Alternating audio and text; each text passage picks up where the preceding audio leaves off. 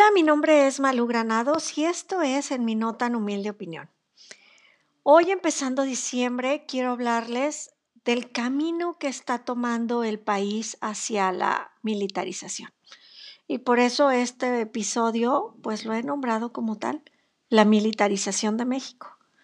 No podemos cegarnos ante ante este camino que ha tomado el gobierno de poner a las Fuerzas Armadas en todos lados, como decimos vulgarmente, hasta en la sopa los vemos.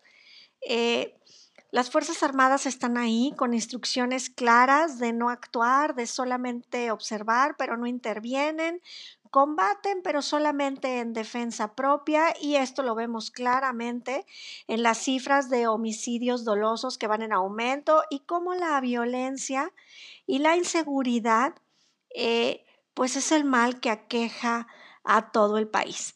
Vemos a los cárteles, en especial al cártel de Sinaloa y al Jalisco Nueva Generación, pelearse por plazas como Guanajuato, Michoacán, Jalisco. A ver, ahorita con Zacatecas. Apenas llegó a gobernar eh, David Monreal, hermano de Ricardo Monreal, y ya tienen casi 500 muertos en unos cuantos meses. Entonces, eh, ¿Para qué, ¿Para qué queremos tantos militares? ¿Para qué queremos tanta gente de la Guardia Nacional si no vemos un verdadero cambio o un cambio tangible para nosotros en lo que se refiere en materia de seguridad? Ayer vimos cómo el general James Pedro Olohan eh, eh, fue nombrado el nuevo director de Birmex, la empresa que se encarga de la distribución de medicinas. O sea, ya también, además de construir aeropuertos, operar puertos, operar aduanas, construir trenes, construir bancos, ahora también se van a encargar de la, de la distribución de los medicamentos.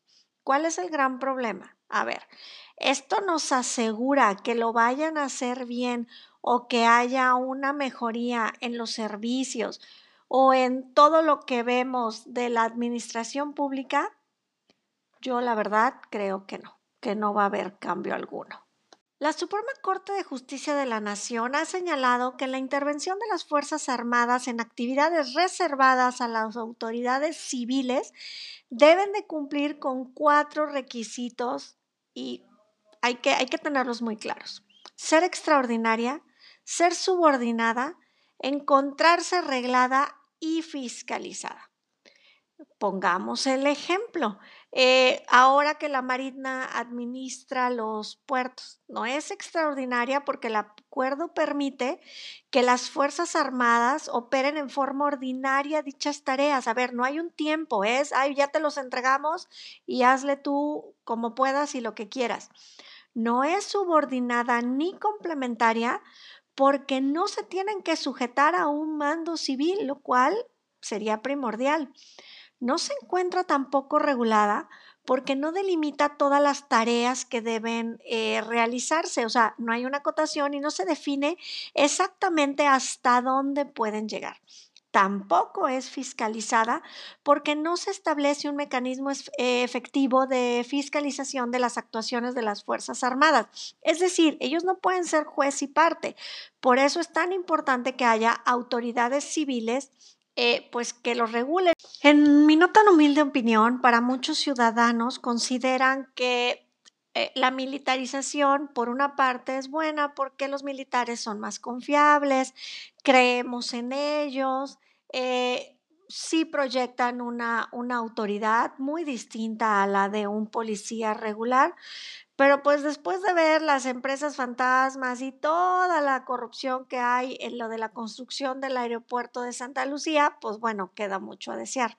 Ahora, para mucha gente también lo de la militarización cree que va a terminar en cuanto el presidente eh, termine su sexenio en el 2024 y él se vaya, porque se va a ir.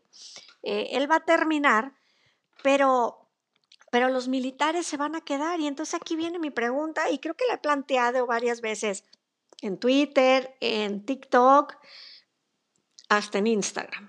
A ver, ok, el señor se va a ir. Andrés Manuel se va a ir, en el 2024. Pero ¿y cómo le vamos a hacer para quitarle todo ese poder a los militares? ¿Podemos? O ver, como autoridades civiles o como ciudadanos, ¿realmente vamos a poder quitarles ese poder? ¿Realmente los generales y los mandos de las Fuerzas Armadas van a querer regresar a, a sus labores cotidianas y ¿Y cómo le vamos a hacer para cumplir las promesas que les hizo Andrés Manuel? ¿Qué va a pasar cuando les digan que no, que no, no van a ver un peso de las ganancias, si es que alguna vez existen ganancias y alguna vez opera el tren Maya? ¿Qué va a pasar cuando queramos que los mandos militares, la Marina, deje los puertos y estos se concesionen a empresas privadas para una operación eficiente y eficaz? O sea, van a decir, ah, bueno, sí, ya me voy, aquí tienen. Yo no lo creo. Yo, la verdad, vislumbro un futuro muy complicado y por eso debemos de, de tomar conciencia de lo que significa que los militares estén metidos en todas partes. Ahora con esto de que los pongan al frente a un militar a cargo de Birmex, que es eh, donde se tiene toda la logística de los medicamentos, el presidente, de hecho, dice que ahora sí en enero ya se va a componer lo del desabasto de medicinas. O sea, lleva dos años con lo mismo, lo van a lograr y después, ¿las medicinas van a llegar a donde tienen que llegar o solamente a donde ellos quieran?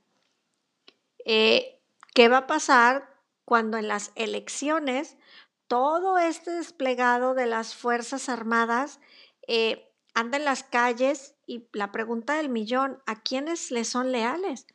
Porque el general Luis Crescencio Sandoval, la última vez que habló, dijo, nos hizo un llamado a todos de únanse a la 4T, como si las Fuerzas Armadas le fueran leales al presidente y las Fuerzas Armadas deben ser leales al pueblo, no al presidente en turno. Entonces, vuelvo a plantear la pregunta. Andrés Manuel López Obrador se va pero a partir de ese momento, las Fuerzas Armadas, ¿a, quiénes le a, quién o a quiénes le van a ser leales? ¿A la 4T? Cuando llegue el nuevo presidente o presidenta, eh, ¿le van a ser leales al pueblo de México? ¿O van a seguir siendo leales a Andrés Manuel porque él les dio el poder? Es todo un tema y yo creo que debemos de hacer presión con la parte del legislativo y obviamente eh, con la Suprema Corte de Justicia para que la militarización no siga tomando fuerza. Eh, los militares deben de seguir ayudando, pero de verdad, eh, al combate al narcotráfico, haciéndose cargo real, pero, pero nada más, no pueden seguir haciendo tareas que deben de estar eh, operadas por la, por la autoridad civil. Así como vamos, ya un día de estos hasta me da miedo que algún general o mayor o coronel por ahí eh, ya quiera ser candidato a alguna gobernatura o empiecen por presidencias municipales o diputaciones, porque ellos están metidos en todo y van adquiriendo gran fuerza. Eh, hace unos días vimos por ahí, yo alcancé a ver unos videos donde se ve a los militares vendiéndole armamento a los cárteles, que ese es otro tema. ¿Qué tan inmiscuidos o hasta dónde llega la sociedad de las Fuerzas Armadas con los cárteles de la droga? Realmente es nada más un acuerdo de, pues ni te topo, ya saben, te veo, pero no hago nada, o está más allá, ¿qué está pasando? ¿Va a terminar? ¿No va a terminar? Eh, ellos son el intermediario eh, de los cárteles con el gobierno federal. Yo creo que hay muchísimas eh, interrogantes. No veo que podamos que podamos contestarlas en el corto plazo, pero sí considero que todos debemos de tener muy en cuenta qué es lo que está pasando. No podemos cegarnos a esta visión de la 4T de militarizar todo para tener el poder, porque un día esos militares en la calle lo que van a hacer es controlarnos a nosotros, a nosotros los ciudadanos cuando queramos eh, hacer una marcha o cuando queramos ir a reclamar por algo, pues ellos lo han dejado claro, o por lo menos su general lo ha dejado claro. Él está al servicio del presidente y no de la nación.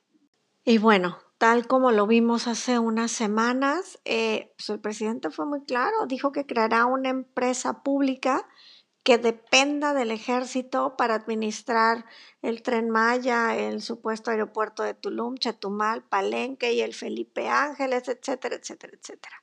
Así que, pues ahí está.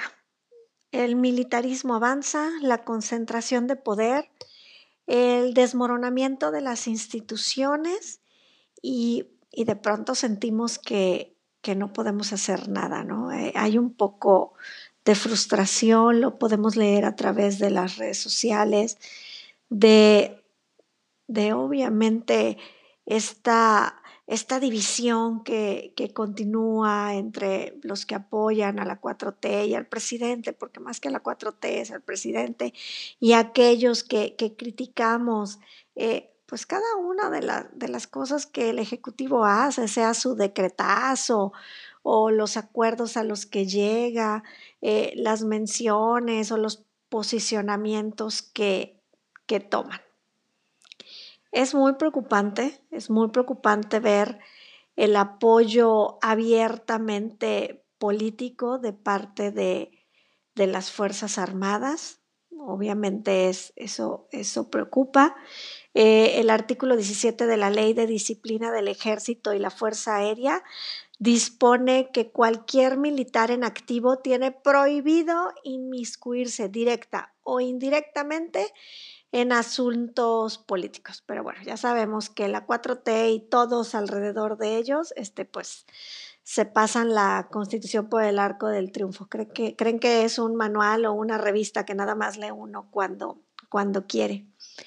Eh, no olvidemos y ojalá que ahora que haya elecciones en el 2024, el candidato o la candidata o el proyecto que nos presente tenga muy en claro lo que dice el artículo 129 constitucional.